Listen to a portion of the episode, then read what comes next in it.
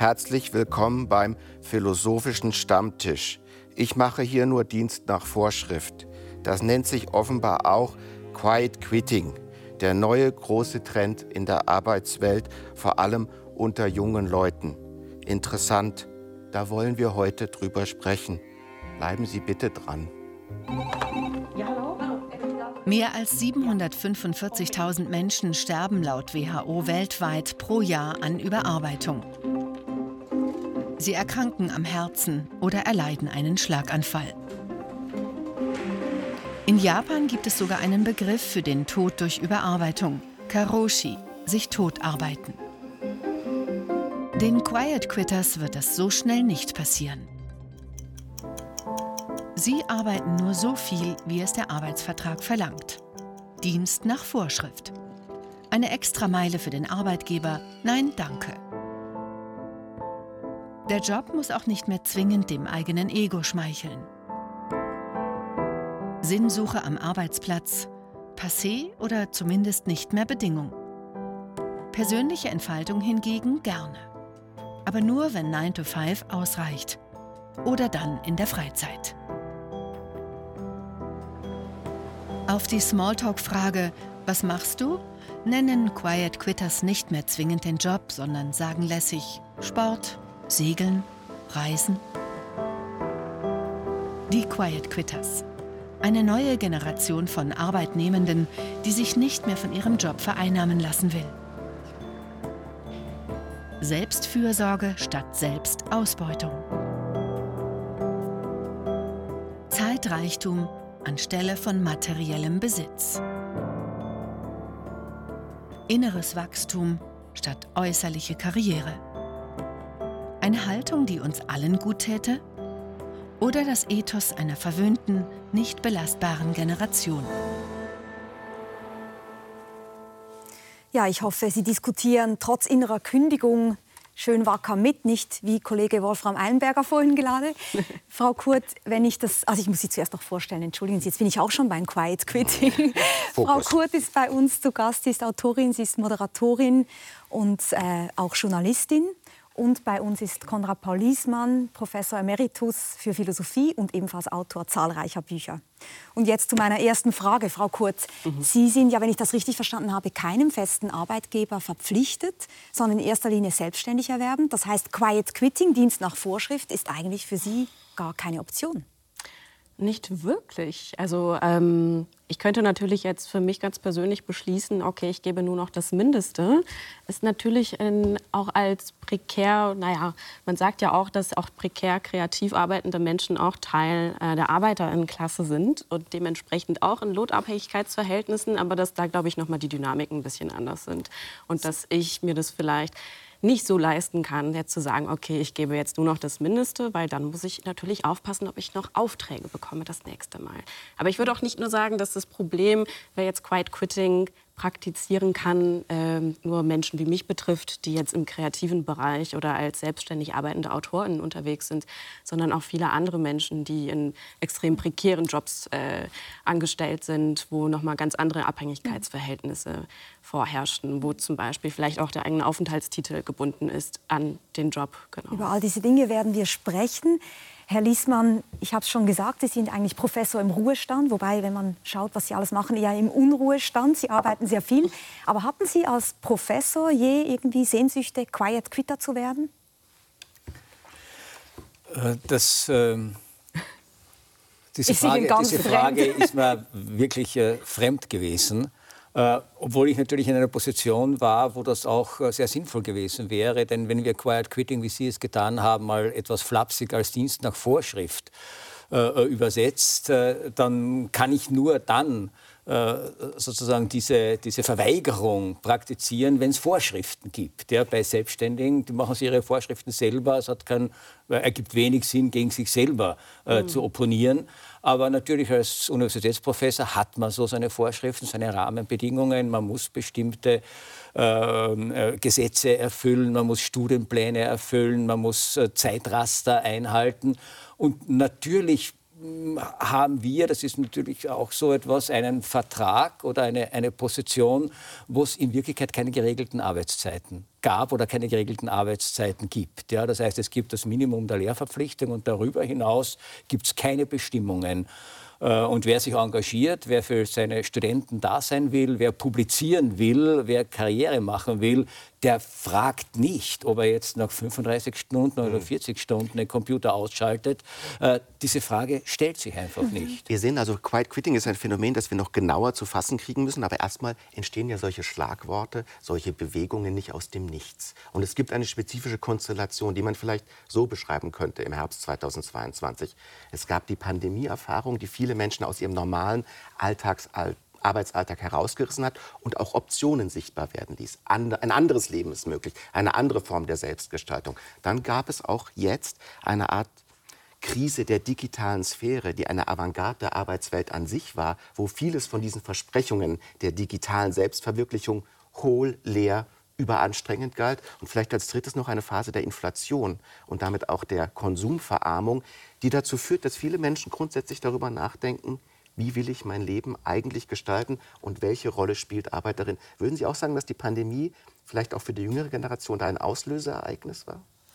Absolut. Also man sieht das ja auch zum Beispiel in den USA gibt es ja dieses Phänomen, das jetzt im Nachgang als äh, Great Resignation bezeichnet wird, wo über 50 Millionen Menschen, ich glaube vor allem auch junge Menschen, damals ihre Jobs gekündigt haben im Zuge der Pandemie.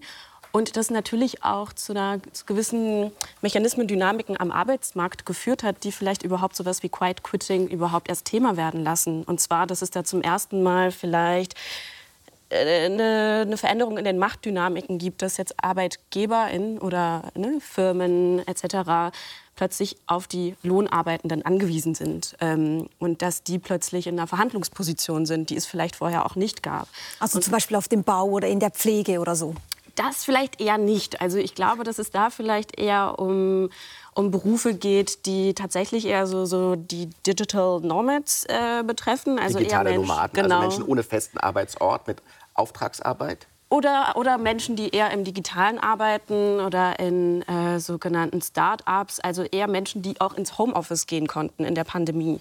Ich glaube, dass es immer noch sehr, sehr viele Berufe gibt, wo sowas wie Quiet Quitting überhaupt gar kein Thema sein kann, weil da einfach so eine krasse Kontrolle auch über die Lohnarbeitenden herrscht, wie zum Beispiel in der Pflege äh, was natürlich auch in Deutschland mit einer Pflegekrise zu tun hat, die sich auch in der Pandemie noch mal stark zugespitzt hat. Und ich glaube, für diese Berufe ist sowas wie Quiet Quitting überhaupt gar nicht möglich. Ich glaube, das ist am Ende dann eher, ja, eher ein junges Klientel, das im Marketing oder in anderen hm. digitalen Berufen Aber da kann ich kurz einhaken, weil ähm, im Pflegeberuf gibt es Notstand, es gibt zu wenige, es gibt in äh, Bürojobs zu wenige. Das heißt, in dem Moment, in dem Arbeitskräfte fehlen, wird die Arbeitskraft natürlich auch souveräner in ihrem Spielraum. Was kann sie aushandeln, was kann sie verlangen? Sehen Sie das Quiet Quitting auch als eine Funktion eines zunehmenden Arbeitskräftemangels auf dem Markt?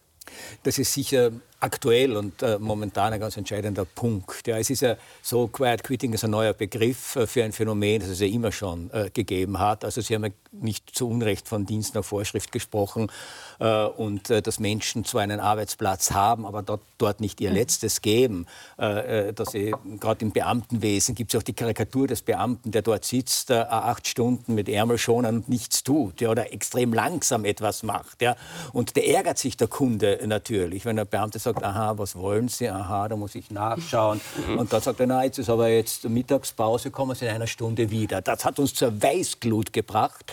Äh, bringt aber ist nichts anderes. ja, aber da frage ich mich, warum bringt Sie das zur Weißglut? Das ist ja nichts anderes als genau dieses schöne Phänomen von Quiet Quitting äh, unter anderen Bedingungen mit einem anderen äh, Namen. aber zu ihrer, äh, äh, zu ihrer, Frage, natürlich ist, äh, wenn dieses Phänomen auftritt, dass Arbeitskräftemangel herrscht, haben Arbeitskräfte Kräfte bessere Verhandlungspositionen, bessere Verhandlungsbedingungen, vor allem in qualifizierten Berufen, stimmen Ihnen vollkommen zu äh, vor allem in Berufen, wo es auch nicht so genau darauf ankommt, wie engagiert äh, äh, man arbeitet. Es gibt auch die schöne These, dass eine ganze Reihe von diesen Berufen, gerade im digitalen Bereich, in der Kommunikation, in der Publizistik, äh, Bullshit-Jobs mhm. sind. Ja? Das heißt, ja. da werden zwar Menschen angestellt, aber in Wirklichkeit haben nichts zu tun. Also an der Universität, das, der Bereich Controlling zum Beispiel, Beispiel ist unglaublich aufgebläht worden. Man muss einen Professor nicht kontrollieren, der weiß eh, was er zu tun hat. Aber dort sind hunderte von Jobs geschaffen worden. Und die brauchen jetzt Selbstbeschäftigungstherapien und zu diesen Therapien kann auch gehören, na, ich mache halt mal mhm. nicht so viel. Es ist schon ein sehr schichtenspezifisches Phänomen. Und gerade nur letzter äh, Gedanke, gerade weil es kulturabhängig ist, muss man aufpassen zu sagen, das ist ein neuer Trend. Ja? Äh, sobald die Konjunktur sich verändert, äh, es Arbeitskräfteüberschuss gibt, zum Beispiel durch Migrationsbewegungen und dergleichen mehr, na, da werden die Quiet Quitter schnell äh, mhm. danach drauf, ein kommen. bisschen Engagement mhm. zu zeigen, um ihren Job nicht äh, zu verlieren. Aber das ist ja wirklich ein Phänomen, was David Graeber auch gut beschrieben hat, der Ethnologe, der verstorben ist, genau, genau, mit dem, mit dem Buch zu den Bullshit-Jobs. Und ich glaube, was da ja zu diesem Phänomen auch noch dazu gehört, ist diese sogenannte Start-upisierung von Großunternehmen, dass man plötzlich diese ganze Idee des Start-ups, also der einzelne Arbeitnehmende ist eigentlich wie ein kleiner Unternehmer mit einem Start-up, reinzieht in Großunternehmen, also so tut, als wären alle diese Teams in Konkurrenz zueinander. Es gibt mobile Budgets, man muss sich dauernd bewerben und beweisen. Und gleichzeitig fehlen dann interessanterweise trotzdem plausible Anreizstrukturen, weil die Mitarbeitenden irgendwie auch merken, dass man zwar so tut, als wäre man ein Start-up, aber es resultiert nichts daraus. Mm. Ich denke auch, dass die Differenz vor allem zwischen selbstständig und angestellt für das Selbstverständnis extrem wichtig ist. Und der Angestellte ist ja an sich jemand, der überhaupt nur auf Vorschriften arbeitet. Und da kann man Quiet Quitting ja auch als eine Art Resignationsphänomen sehen. Der Quiet Quitter weiß sich in der Rolle des Angestellten, kriegt Aufgaben, die ihm nicht mehr sinnvoll, erfüllend oder auch notwendig erscheinen und verhält sich dann dementsprechend. Also es ist eigentlich keine Rebellion, es ist eigentlich eher eine Depression. Schon. Ich meine, wenn man das optimistisch auslegen würde, könnte man sagen, dass da vielleicht junge Menschen zum ersten Mal vielleicht auch so etwas wie ein Klassenbewusstsein entwickeln, dass sie merken, dass eben diese große neoliberale, also ich würde es als Lüge bezeichnen, dass je mehr man sich aufopfert für den Job und je mehr Überstunden man schiebt, am Ende dieses große Wohlstandsversprechen auf einen wartet, das dann eingelöst wird und dass sehr viele junge Menschen, vor allem die mehrere Studienabschlüsse haben, allmählich merken, ich werde wahrscheinlich niemals den Wohlstand meiner Eltern erreichen. Ja? Also das ist irgendwie eigentlich so Dauerkrise. Und man könnte sagen, dass es vielleicht dieses Quiet Quitting, diese Pose, vielleicht so ein erster Schritt von so einem Klassenbewusstsein ist. Okay, mit wem kann ich mich eigentlich eher identifizieren und möchte ich weiterhin auf diese Lüge zuarbeiten? Aber klar, im selben Moment, und deswegen finde ich das Phänomen auch sehr widersprüchlich, so faszinierend ich das auch finde. Es ist eigentlich ja eine Art von aus so einer individualistischen mhm. Rebellion. Also ich verändere jetzt nicht, ich organisiere mich nicht mit anderen Lohnabhängigen und ändere etwas an den Arbeits- und Lebensverhältnissen für alle. Also Stichwort sondern, Gewerkschaften zum Genau, Beispiel. sondern ich ändere meine Einstellung dazu. Isolierender Rückzug. Ist, mhm. Genau, und das ist ja etwas, was ähm, sehr, sehr, sehr viele irgendwie Jugendkulturen auch so im Spätkapitalismus so mhm. betrifft. Ne? Also eher eine Einstellung zu etwas ändern und irgendwie im Individuellen eine Lösung finden. Äh, äh, zwei Gedanken äh, dazu. Ich bin ja alt genug, äh, um sozusagen das gegenteilige, gegenteilige Phänomen schon kennengelernt zu haben. Also so, Sie erinnern sich so in die, in, die, in die 80er Jahre, da war ja das gesellschaftliche Ideal, gerade unter jungen Leuten, äh, jungen Menschen, nicht der Quiet Quitter, sondern der Workaholic. Äh, das heißt also derjenige, der rund um die Uhr arbeitet, weil er eben dieses neoliberale Versprechen, an dieses neoliberale Versprechen geglaubt hat, reich zu werden oder, oder durch Arbeit äh, weiterzukommen. Äh, nur eine Lüge war es ja nicht. Ja, man könnte pointiert sagen, der Wohlstand, der es jetzt jungen Menschen erlaubt, so ganz locker Quiet Quitting zu machen und Work-Life-Balance einzufordern, weil die Eltern Hintergründe geschaffen haben, materielle, äh, die haben diese Hintergründe deshalb geschaffen, weil vielleicht der Vater und auch die Mutter oder wer auch immer die Bezugsperson ein Workaholic war äh, und es zu einem bestimmten Wohlstand gebracht hat, Erfolg hatte im Unternehmen, im Management, wo immer sie gearbeitet Herr haben. Da das heißt aber noch eine dritte Figur, die sollten wir nicht erwähnen, auch Ihre generationale Figur, den Hippie, der nämlich ganz aussteigt. Und das Interessante ja, an Quiet Quitter ist, dass es eine Nicht-Rebellionsfigur, die macht schon noch mit, ja, ja, aber nicht mehr richtig. Der Hippie sagt, ihr könnt mich alle mal. Ich mach, arbeite aber, überhaupt nicht mehr. die gibt es ja kaum. Äh, die gibt es kaum, hm, kommt vielleicht wieder. Äh, das Hippie-Phänomen war aber mal jetzt gesamtgesellschaftlich äh, sozusagen ein bestimmtes Randphänomen. Äh, und es wird ja heute immer wieder betont, wo sind denn die Hippies gelandet? Ja?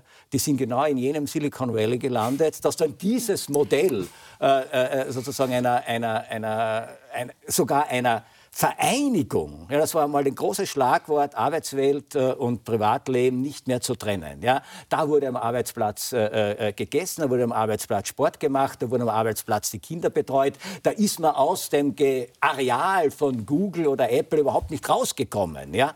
Äh, das heißt, aber das waren, das waren sozusagen die Hippies oder äh, die in dieser Geisteshaltung mhm. groß geworden sind. Das heißt, wir haben die neoliberale diese, Kommune. Ja, genau. Wir haben dieses extreme Umkippen in totaler dieser Vorstellung, ein ganz anderes anderes Leben zu führen und dann zum Antreiber des digitalen Kapitalismus äh, zu werden. Also so einfach ist es hier nicht. Aber ich würde gerne noch einen Punkt noch mal aufnehmen, weil mir der so wichtig scheint. Sie haben sowas gesagt wie, naja, es gibt jetzt diese Generation, die haben eigentlich die Eltern hinten dran, die das Ganze, den, den, den Grundstock sozusagen geliefert haben, damit jetzt die Jungen Quiet Quitting machen können. Das ist ja so ein bisschen ein mm. Vorwurf auch Nein, an Ihre Generation. Nicht.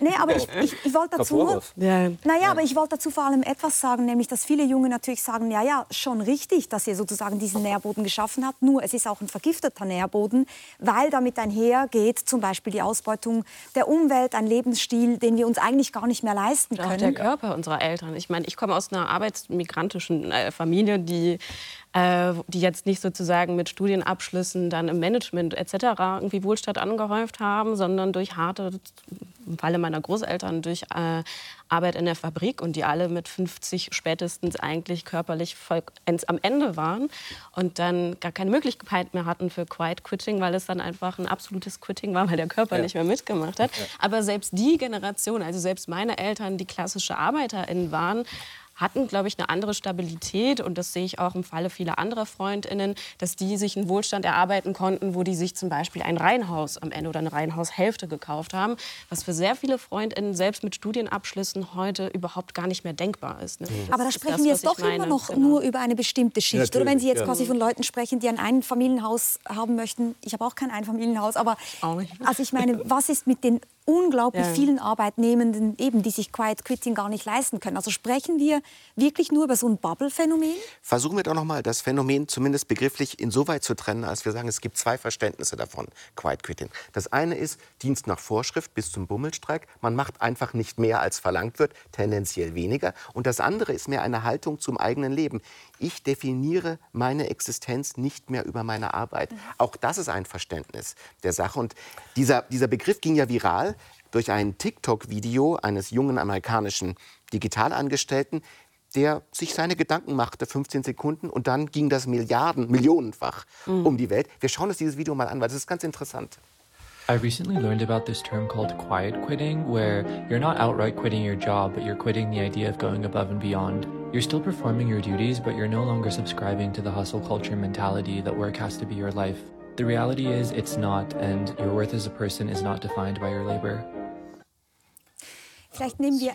Ja, ja, ja ich denke wirklich, dass das zwei interessante Aspekte sind. Das erste, was Sie äh, erwähnt haben mit diesem ja, also nicht mehr zu arbeiten, als im Vertrag drinnen steht, könnte man sagen, müsste eigentlich eine Selbstverständlichkeit sein. Also jede Gewerkschaft hätte doch schon immer wieder darauf hinweisen müssen, warum sollen Arbeitnehmer mehr arbeiten als, äh, äh, als das, wozu sie vertraglich äh, verpflichtet sind. Und wenn sie Überstunden machen, wenn sie mehr arbeiten, muss das dementsprechend abgegolten werden, besser abgegolten werden. Wenn sie es nicht machen wollen, gibt es keine Möglichkeit oder sollte es keine Möglichkeit geben, rechtlich äh, sie dazu äh, zu zwingen. Aber Herr Lies, Hoffmann, ich, muss, ich, darf Ihnen nur eine Nachfrage stellen. Sie waren selber Arbeitgeber, wenn man so will, als Professor. Sie hatten Assistierende. Ich stelle mir jetzt vor, jemand kommt, will bei Ihnen arbeiten und hätte Ihnen gesagt, Herr Liesmann, ich werde gerne Ihr Assistent an der Uni, aber ich mache keine Überstunden. Sie hätten ihn doch nicht angestellt. Und Ihre Arbeitenden haben auch mehr gemacht. Ja. Äh, das weiß ich motiviert, nicht. Äh, ich, ich, es ist doch keine Selbstverständlichkeit. Es ist doch umgekehrt. Wenn man heute irgendwo sagt, ich habe hier Work-Life-Balance, dann hat man schon verloren. Weil der hm. gute Arbeitnehmer, der ist intrinsisch motiviert, jederzeit verfügbar, nicht? Hm. Ähm, also ich denke schon, und das ist der, der zweite Punkt, den Sie äh, äh, erwähnt haben, dass es schon eine, äh, eine, eine, Rolle spielt, äh, welche Einstellung man jetzt zur Arbeit hat und welche Rolle man der Arbeit in seinem Leben äh, gibt. Ja.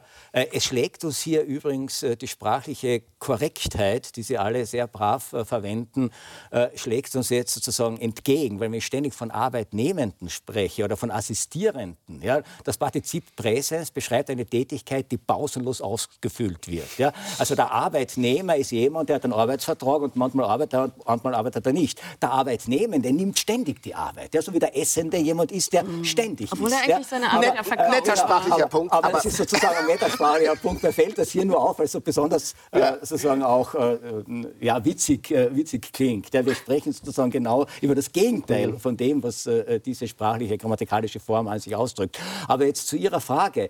Äh, interessanterweise ist mir das nie untergekommen, äh, dass bei Bewerbungen an Universitäten äh, als erste die Frage gestellt wird, wie lange muss ich arbeiten? Und ich sage Ihnen gleich, darüber hinaus arbeite ich nicht. Ja. Haben Sie das äh, schon mal gemacht?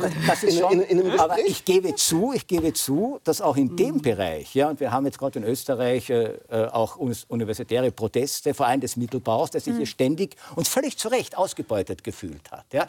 Und wir alle wissen, es schreibt ja dem niemand vor, wie viel er arbeiten muss, aber jeder, der eine wissenschaftliche Karriere anstrebt, weiß, also entweder du publizierst oder du gehst unter aus, fertig. Du publizierst ja? kostenlos. Genau, ne? das Richtig, kommt ja auch noch hinzu. kostenlos. Ja. Ohne, ohne, ja. ohne Aussicht auf eine feste glaube, Stelle. Das das ist da, da wäre ich auch sofort dafür, das zu korrigieren. Aber wir sind, wir sind und, immer noch im Bildungsmenü. Wir, ja, wir sind und das, im Bildungsmenü. Das, das, ist, das, ist, eigentlich nicht richtig. Was ich sehr viel höre, und äh, ich habe mich in meinem Leben auf eine halbe Arbeitsstelle beworben, etwa. Also ich habe diese Gespräche, tatsächlich, ich kann dazu nichts sagen. Aus, haben Sie oder Ihre Freundinnen ähm, Gespräche, wo Sie sagen, ja, ich nehme den Job, aber freitags will ich nicht arbeiten. Äh, ich mache keine Überstunden und mhm. ich will mhm. übrigens 32 Urlaubstage.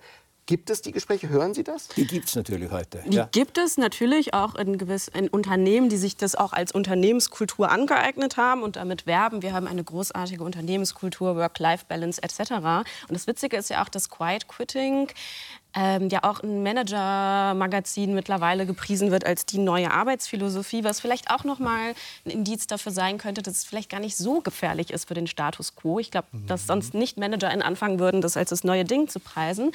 Aber in gewissen, gewissen, Bereichen kann das funktionieren. Aber wie gesagt, in anderen Bereichen, ich habe auch Freundinnen, die eine Ausbildung angefangen haben oder die ganz klassisch in den Fortwerken in Köln gearbeitet haben. Oder auch ich bei meinem Aushilfsjob während des Studiums. Da hatte ich natürlich nicht den Luxus zu sagen, ich mache nur das und das und mehr nicht. Also äh, wie gesagt, es gibt einfach Jobs, wo eine sehr krasse Kontrolle und auch Disziplinierung der Arbeitenden stattfindet, wo sowas wie Quiet Quitting überhaupt nicht möglich ist. Und selbst in der Pflege, wo man ja eigentlich sagen könnte, okay, die Menschen, die in der Pflege arbeiten, sind in einer guten Verhandlungsposition, weil niemand mehr in der Pflege arbeiten möchte.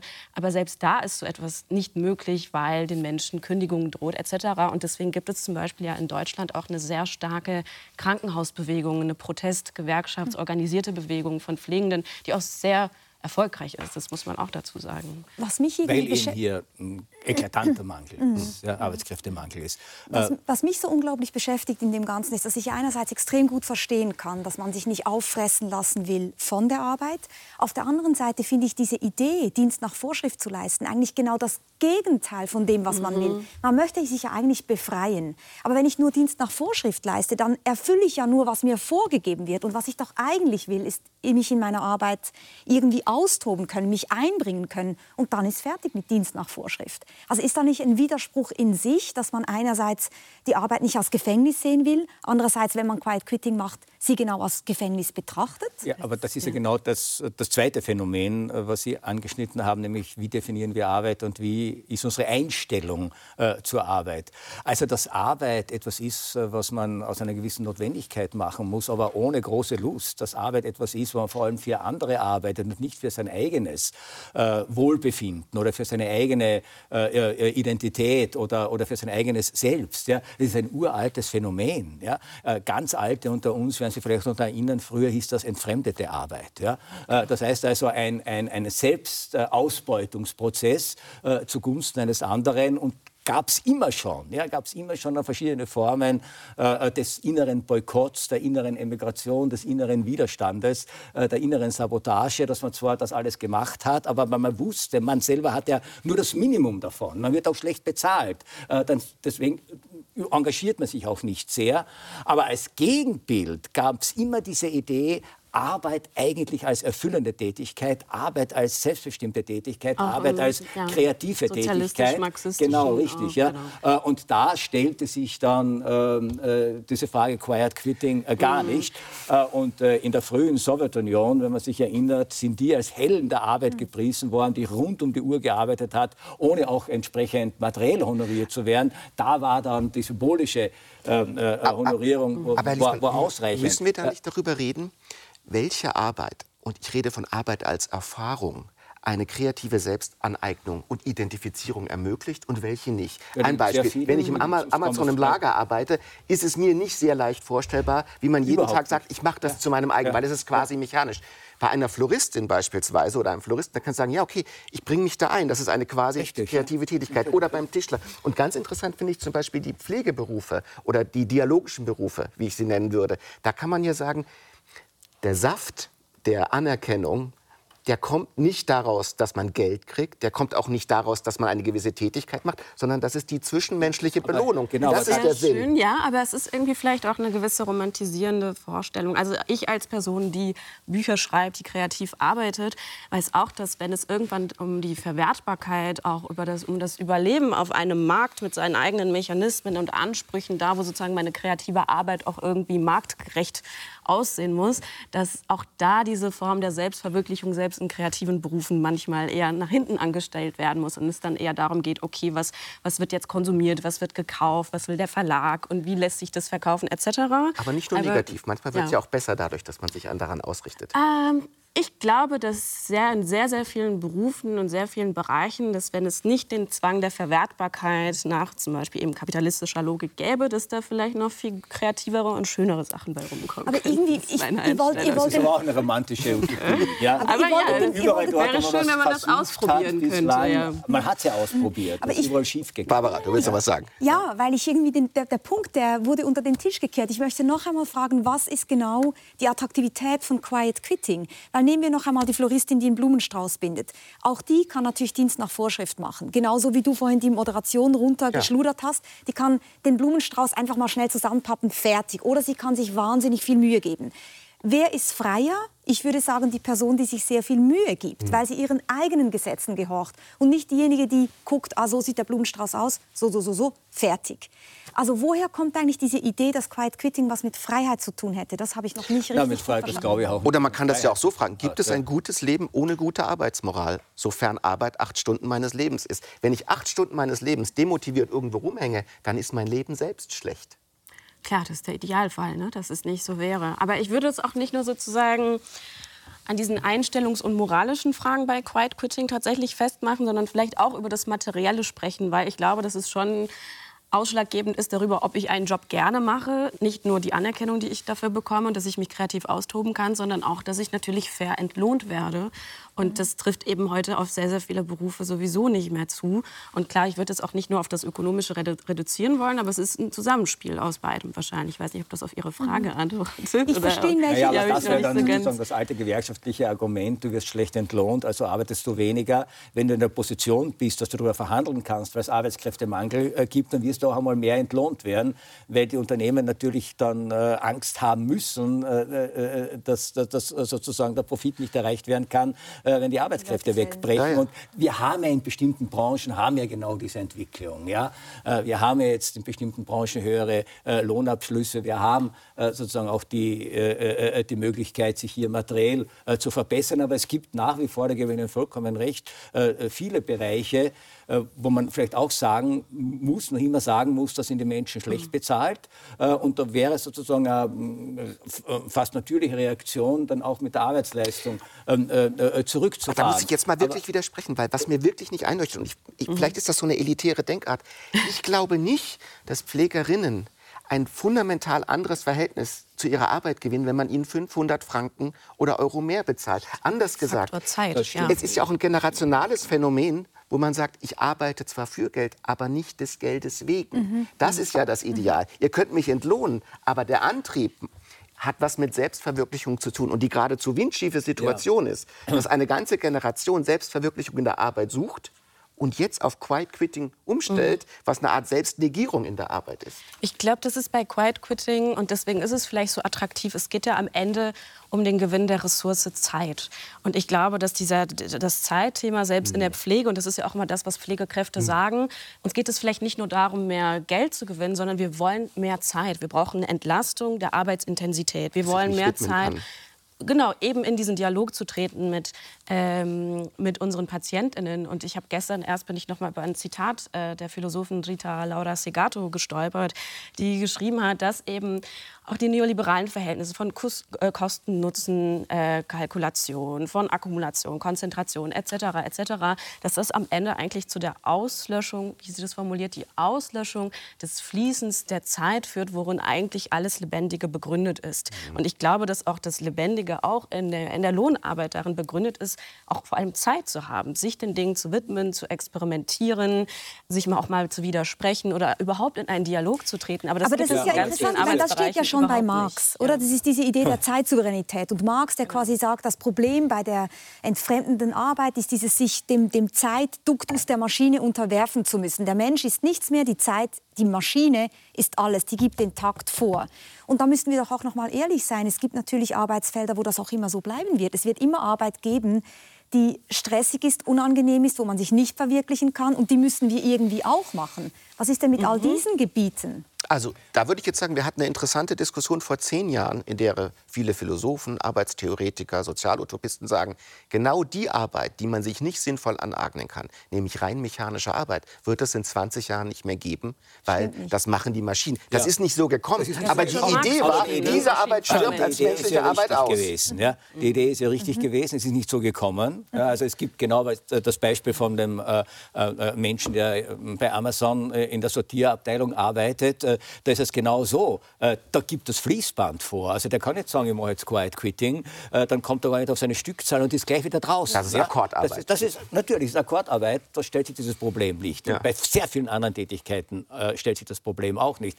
Es stellt sich zum Beispiel auch nicht äh, das Problem bei Tätigkeiten, äh, die situativ sind und wo man nicht sagen kann, und jetzt höre ich auf zu arbeiten. Also bei einem Katastropheneinsatz will keiner von einem Feuerwehrmann mit Ein Kindergärtner, der kann ja nicht einfach nach Hause gehen. Zum Beispiel. Der sagt, also es brennt zwar noch, aber jetzt ist 17 Uhr. äh, na, na, ganz klar. Vielleicht wechseln wir mal die Perspektive äh, und fragen uns, wie geht es uns, wenn wir mit Menschen konfrontierend wären, die Quiet Quitting äh, praktizieren oder praktizieren könnten. In welchen Situationen ist mir das vollkommen egal, weil es mich nicht wirklich betrifft. Der, ob der jetzt äh, meinen Akt heute erledigt oder morgen erledigt, ist mir vollkommen egal. Wenn ich allzu lange warten muss, um meinen was weiß ich, Finanzamtsbescheid zu bekommen, werde ich vielleicht ärgerlich werden. Aber wenn ich am Operationstisch liege und der Chirurg sagt 17 Uhr, war ein bisschen kompliziert, bin ich so schnell fertig geworden, wie das Zeitbudget es zulässt. Äh, offene Wunde macht nichts. Ich habe jetzt mein, mein Work-Life-Balance, ich muss segeln gehen. Da das hätte man eigentlich nicht sehr gerne. Das heißt, es ist schon ein sehr, möchte sagen, es ist schon ein sehr ich würde nicht sagen elitäres Phänomen, aber sehr schichtenspezifisches äh, und auch auf die Qualität der Arbeit bezogenes Phänomen. Was mich mehr interessiert, was mich mehr interessiert, ist tatsächlich äh, dieses Zeitregime, weil seit wir die Industriegesellschaft haben, ist Arbeitskampf immer auch äh, Kampf um Zeit. Mhm. Äh, und man könnte natürlich auch die These vertreten, die der Schwiegersohn von Karl Marx, Paul Afak, vertreten hat. In einer industrialisierten Gesellschaft muss es doch reichen, wenn jeder Mensch drei Stunden am Tag arbeitet und dem Rest macht er was anderes, was ihm Freude macht. Warum sind wir noch nicht dort? Und das Zweite ist, vielleicht sollten wir wirklich einmal den Begriff Arbeit ein bisschen differenzieren, weil wir werfen hier sehr viel durcheinander, wo ich gar nicht weiß, ob der Arbeitsbegriff, also Lohnarbeit auf der einen Seite ja, äh, und dann die kreative Tätigkeit eines erfolgreichen Bestseller-Autors auf der anderen Seite, ob das alles in selben Maße ja, Arbeit ist, weiß ich nicht. Aber Herr Liesmann, Frau Kurt hat eine ganz interessante These gemacht. Und ich frage Sie das auch als Autorin eines ja. Buches, das heißt Radikale Zärtlichkeit. Man könnte ja sagen, das Zeitverhältnis, das Sie in der Arbeit einfordern, ist eines, das ist eine tentative These, in der Zärtlichkeit mit dem Gegenstand möglich sein muss. Mmh.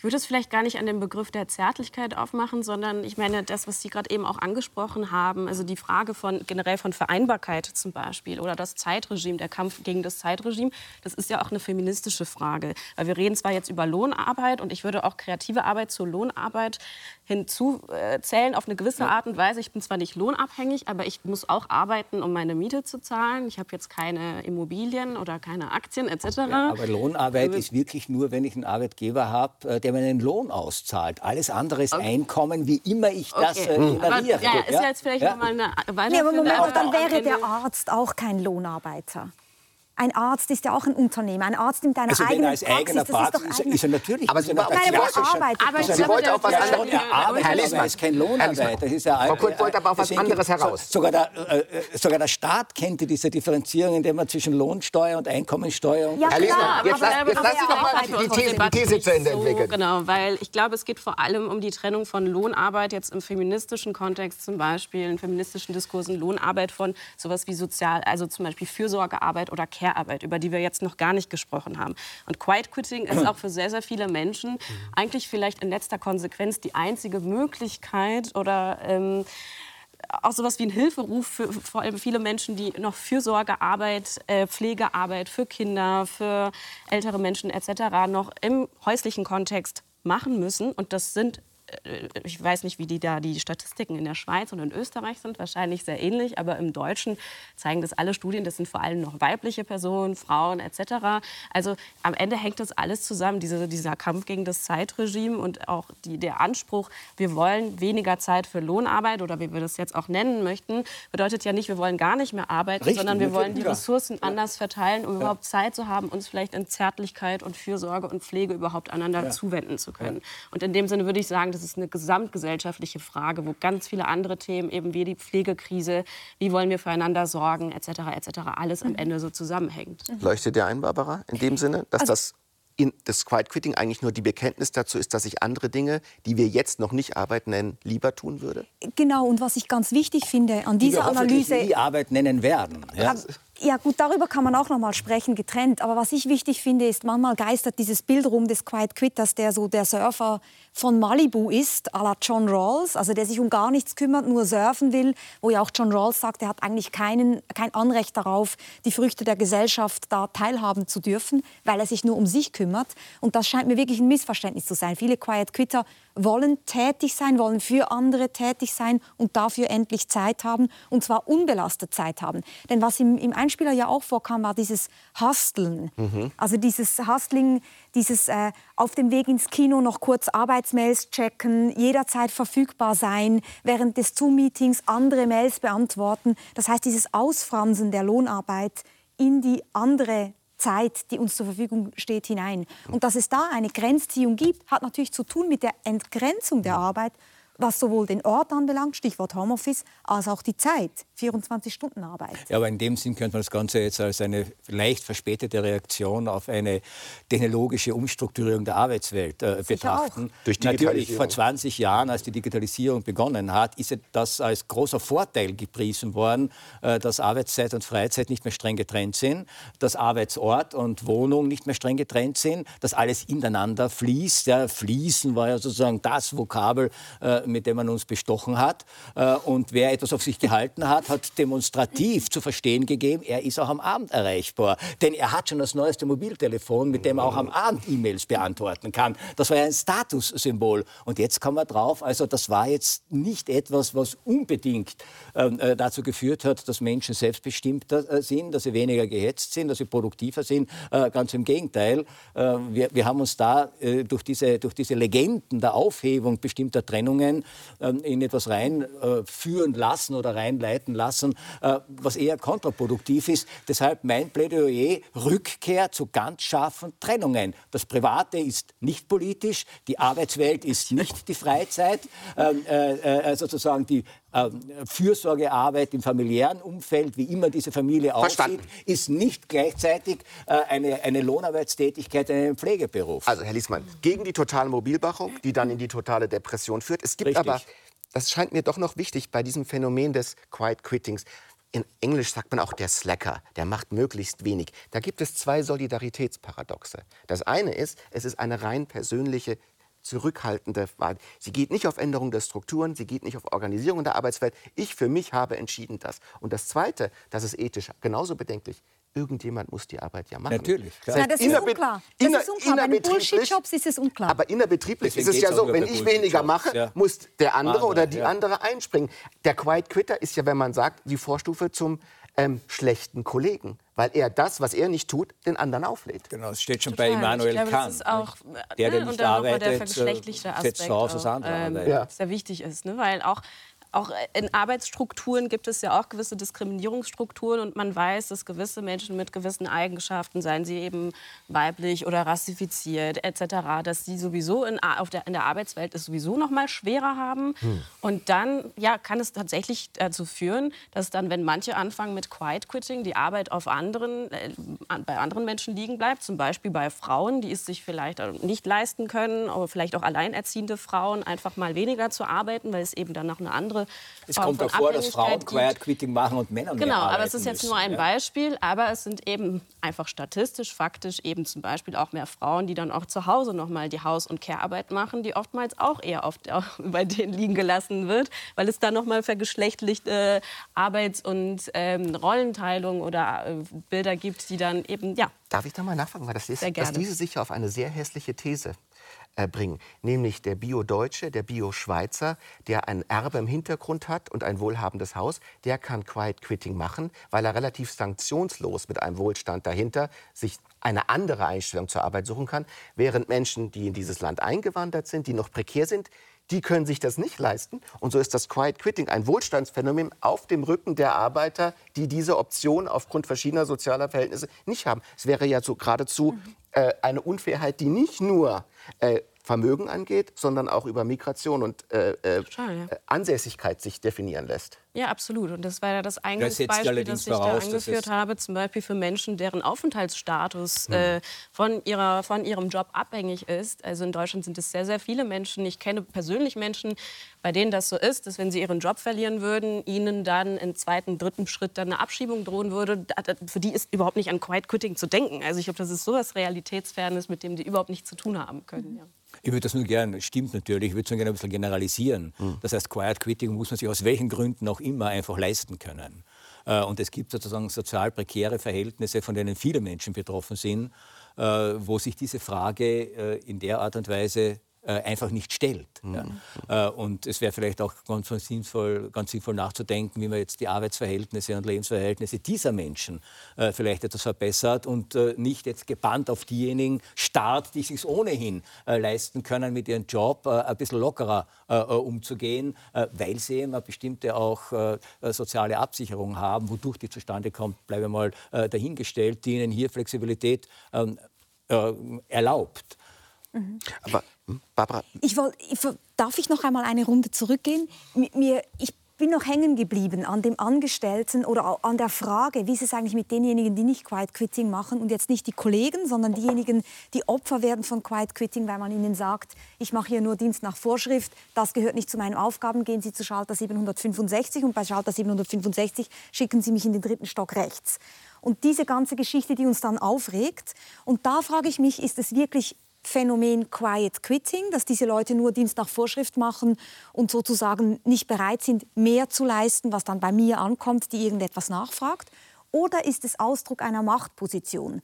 Und das, glaube ich, sind auch noch mal zwei ganz unterschiedliche Phänomene. Das passiert aber mal auch, dass Leute sich auf Dienst nach Vorschrift beziehen um Macht auszuüben. Also Stichwort Bahnschalter. Ich möchte gerne wissen, was ich jetzt machen muss, weil die Bahn Verspätung hat. Und dann heißt es irgendwie, es ist nicht mein Problem, Dienst nach Vorschrift, das ist natürlich nicht Quiet Quitting. Das ist Ausüben einer Machtposition. Hm. Ja, aber das ist äh, wahrscheinlich die Grenze eher fließend. Ja? Und genau, das kann aber das sein, dass jemand, dass jemand sozusagen aus den hersten Motiven Quiet Quitting machen will, äh, weil ihm die äh, Work-Life-Balance so wichtig ist. Und dann kommt er drauf, äh, es geht auch um Macht. Ja, und er kann dadurch Macht ausüben. Und der Quiet Quitter entdeckt dann plötzlich den Nietzscheaner in sich. Ja? Das kann ja auch mal vorkommen. Äh, äh, und, und, und, dann, und dann macht die Arbeit wieder Spaß. Mhm. Ja? Nämlich gerade die Arbeitsverweigerung oder die Arbeitszurücknahme, äh, die dann in Machtausübung umgedeutet werden kann. Das gibt dann am Arbeitsplatz ein völlig neues, äh, positives Gefühl. Ich glaube, aber es geht ja. da in dem Beispiel ja eher nicht um eine Form von Empowerment. Ich fühle mich wieder handlungsmächtig, Nein, sondern, sondern Macht, Macht eben auf andere abhängig ne, die vielleicht noch in einer prekären ja. Situation sind. Und, und das passiert ja tatsächlich sehr oft in Institutionen, wo eben auch Menschen als Beamte auch arbeiten und wo mhm. Menschen, weiß ich nicht, deren Wohnort, Wohnung, Aufenthalt etc., all diese Themen, wo Menschen in wirklich existenziell prekären Situationen sind, ja, wo das sehr, sehr häufig vorkommt. Ja. Der deutsche Albtraum, sagt Tucholsky vor einem Schalter stehen, der deutsche Traum hinter einem Schalter sitzen. Ja? Und jemand, als jemand, der in Berlin sehr lange lebt und strukturell Aber ausgesetzt ist, die Ding, kann man ja auch sagen, gerade wenn Angestelltenverhältnisse gewerkschaftlich gesichert sind, dann kommt das Quiet Quitting erst vollkommen zur Geltung. Weil dann sind die Leute dort, sie sind weitgehend unkündbar, sie sind in großen Institutionen, die nicht scharf überwachbar sind. Und ich glaube nicht, dass man Berliner Verwaltungsangestellten erklären muss, was Quiet Quitting ist. Die würden eher fragen, was meint ihr überhaupt? Das machen wir schon die ganze Zeit. Ja, aber eines geht nicht. Denn man kann nicht auf der einen Seite gebannt und euphorisch auf die jungen Quiet Quitter starren und da den großen neuen gesellschaftlichen Trend sehen und endlich wird diese Arbeitswelt aufgebrochen und endlich wird das äh, äh, Privatleben wieder wichtiger und endlich äh, erkennen die Menschen, dass die Arbeit nicht alles ist, sondern dass es daneben auch noch äh, den Strand gibt, an dem man sein kann und gleichzeitig über die, über die Beamten schimpfen. Also das geht nicht. Also gibt es auf jeden Fall zwei Widersprüche. Das ist, genau das, also das worum sind es wir dafür, äh, dass Menschen die Arbeit nicht mehr so ernst nehmen. Dann müssen wir froh sein, wenn wir mit lockeren Beamten zu tun haben, die auch an ihre Freizeit denken. Oder wir finden, zumindest wenn wir in der Kundensituation sind, dann haben die einfach alles zu tun, damit meine Bedürfnisse so schnell als möglich befriedigt werden. Dann, und dann gilt es aber auch für denjenigen, der hinter dem Computer genau. sitzt und meine E-Mails nicht gleich beantwortet. Und dann fragen ja. wir nämlich nach dem Arbeitsethos. Genau Richtig, dann sagen ja. wir, wo ist denn eigentlich das Arbeitsethos? Schweiz. Ich würde gerne noch einen Schritt weiter gehen, weil wir jetzt noch überhaupt nicht darüber gesprochen haben, ist es überhaupt richtig, sozusagen den Sinn in der Arbeit zu finden. Es gibt ja auch das Stichwort des sogenannten Workism, also diese Idee, dass wir uns überidentifizieren mit der Arbeit. Und gerade in mhm. Kreativberufen wird das ja auch viel diskutiert. Also müssen Sie jetzt wirklich schon wieder ein neues Buch schreiben? Müssen Sie wirklich hier in der Sternstunde sitzen?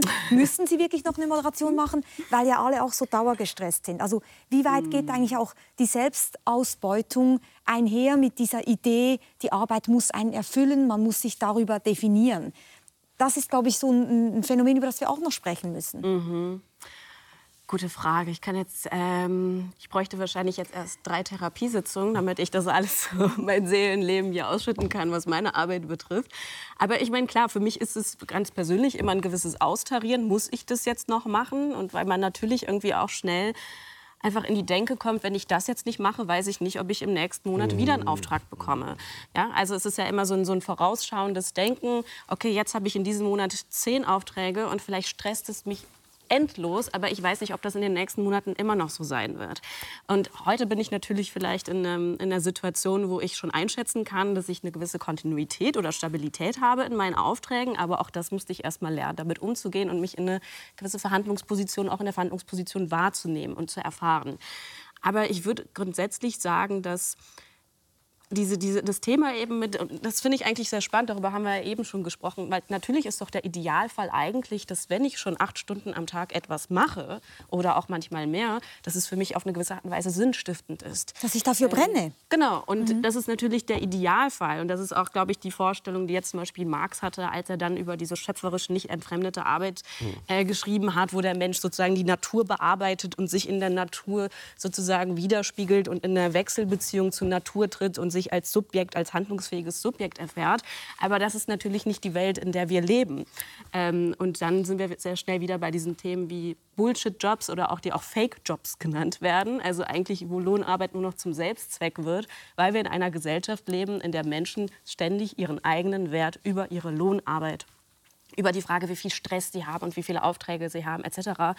einfach immer wieder beweisen müssen. Und natürlich bin ich davon nicht ausgenommen aus dieser Kultur. Deswegen würde ich auch Ideal? sagen, es ist schwierig, da einfach zu sagen, oh, ich ändere jetzt persönlich meine Einstellung mhm. dazu. Aber ist das nicht goldig, dass Nein. da ein 25-jähriger junger Amerikaner, dass es ihm auf einmal geradezu in einer Epiphanie aufgeht, dass Arbeit nicht alles sein könnte. Man müsste ja irgendwie sagen, das ist ja richtig süß und ich glaube, da gibt es auch einen kulturellen Unterschied zwischen jetzt einem amerikanischen und einem, sagen wir, mhm. zentraleuropäischen Arbeitsmarkt. Also wer mit 25 noch nicht begriffen hat, dass Arbeit unter Umständen nicht alles sein könnte, der hat ja ziemlich viel im Leben naja, verpasst. Aber Arbeit, ja, da muss man wahrscheinlich wieder drüber sprechen, welche Art von Arbeit. Ja. Also ich persönlich würde sagen, Arbeit ist alles im Leben. Also Arbeit ist das, was Beziehungen am Leben hält. Arbeit ist das, eine gewisse Form der Fürsorgearbeit, dass Menschen überhaupt ja, und, zu äh, Menschen Menschen erzieht, die sich bewegen können, die ernährt werden, etc. Also eigentlich das ist die Care-Arbeit, die für Sie auch arbeitet. Genau, und alles irgendwie, deswegen sage ich auch, dass zum Beispiel sowas wie Zärtlichkeit eine gemeinsame Arbeit ist, zu der Menschen sich entscheiden, gemeinsam produktiv, bejahend und zukunftsweisend zu arbeiten. Also für mich ist alles im Grunde Arbeit.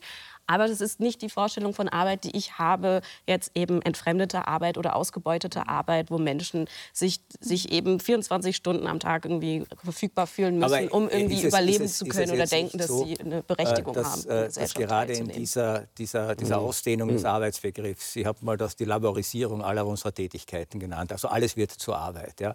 Ob das nicht eigentlich implizit schon, äh, implizit schon den Triumph äh, dieses Denkens darstellt, dass wir eben zum Arbeiten bestimmt sind, also sonst nichts gibt im Leben als zu arbeiten. Also nur noch darum geht, die Arbeit richtig zu bezahlen und die Arbeit richtig wertzuschätzen, auch jene Arbeit richtig wertzuschätzen, die man eben noch nicht auf den Markt äh, geworfen hat, sondern die man eben im privaten Bereich ja. tut. Aber es bleibt alles Arbeit und je mehr ich so etwas Arbeit nenne, umso höher steigt der Wert, äh, der damit verbunden ist. Als man Menschen einfach nur liebte, war das gar nichts. Ja? Jetzt leisten wir Beziehungsarbeit und schon unterwerfe ich meine intimsten Beziehungen den Bad Aber die wird ja schon seit Jahren geleistet, aber die wird halt eben nicht gesehen, weil sie äh, äh, eben meistens Nein, im privaten und verborgenen von es gab schon mal, Es gab schon mal hm. Zeiten, wo man darüber klüger nachdachte.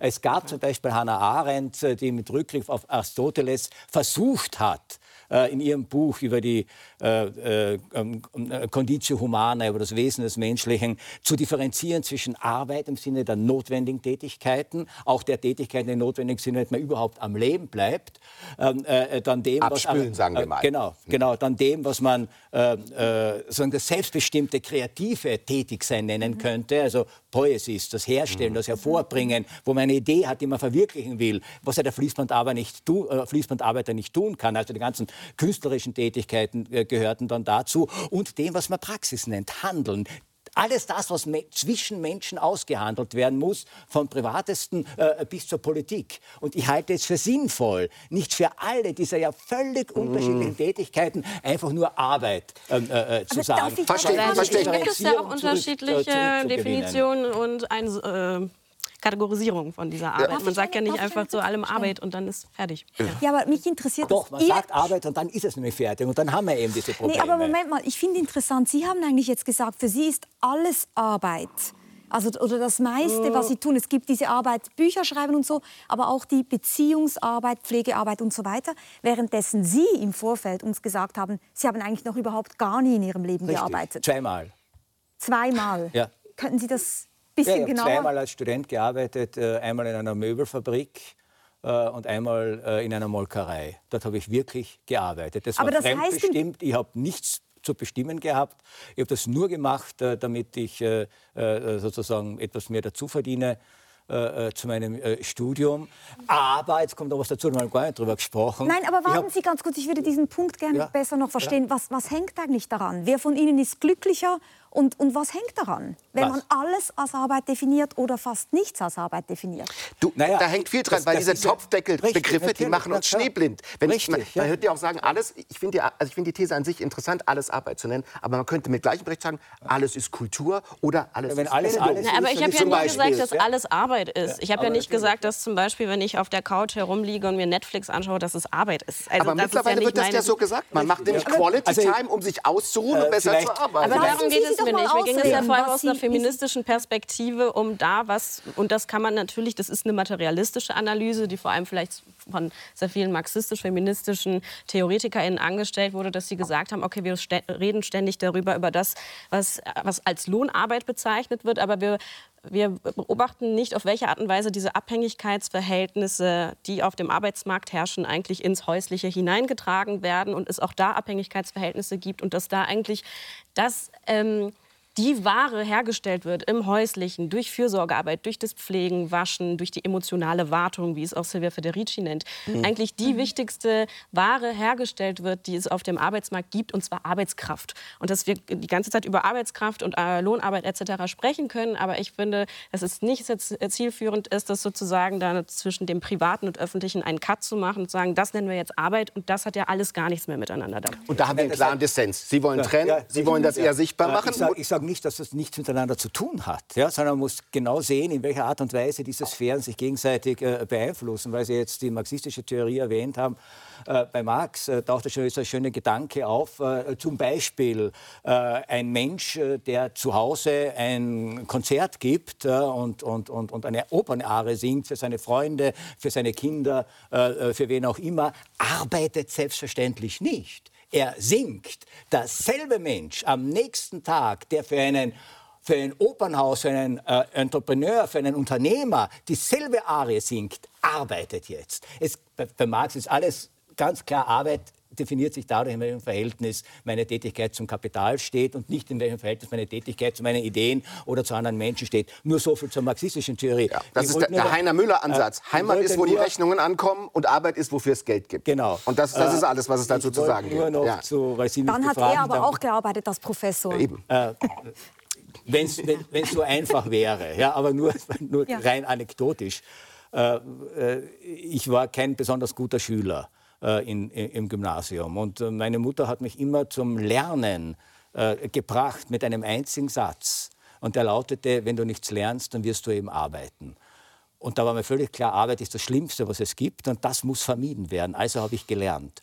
Und genau in dem Sinne habe ich auch nie das Gefühl gehabt, auch äh, an der Universität nicht, beim Bücherschreiben nicht, äh, wirklich gearbeitet zu, zu, haben, weil das in einem hohen Maße selbstbestimmt war, in hohem Maße durch Freiheit gekennzeichnet war, in hohem Maße auch sehr viel, äh, wie es weitergeht, davon abhängt, was ich bereit bin, äh, dafür zu investieren. Herr Liesmann, aber da müssen Sie vielleicht Ihre Assistentinnen auch mal fragen. Aber eine, eine, eine Form von Lohnarbeit. Eine in hohem Maße großbürgerliche Haltung, die Ihre Mutter da vertreten hat. Und da muss man ja sagen, ich glaube nicht, dass die Großeltern von äh, Frau Kurz zu ihr gesagt haben, wenn du nichts lernst, musst du arbeiten und du hast eine bessere Arbeit. Nein, meine Mutter hat das, meine Mutter hat das gesagt, weil sie, aus, äh, weil sie ein Proletarierkind war. Mhm. weil mein Großvater, also ihr Vater, äh, nachdem er von der äh, äh, Front des Ersten Weltkriegs, von den Isonzo-Schlachten schwer verwundet zurückgekommen ist, ein Leben lang hin und her gependelt hat zwischen Arbeitslosigkeit äh, und Schwerstarbeit. Deshalb hat sie das gesagt, nicht aus großbürgerlicher, Gut, äh, äh, großbürgerlichen Dünkel.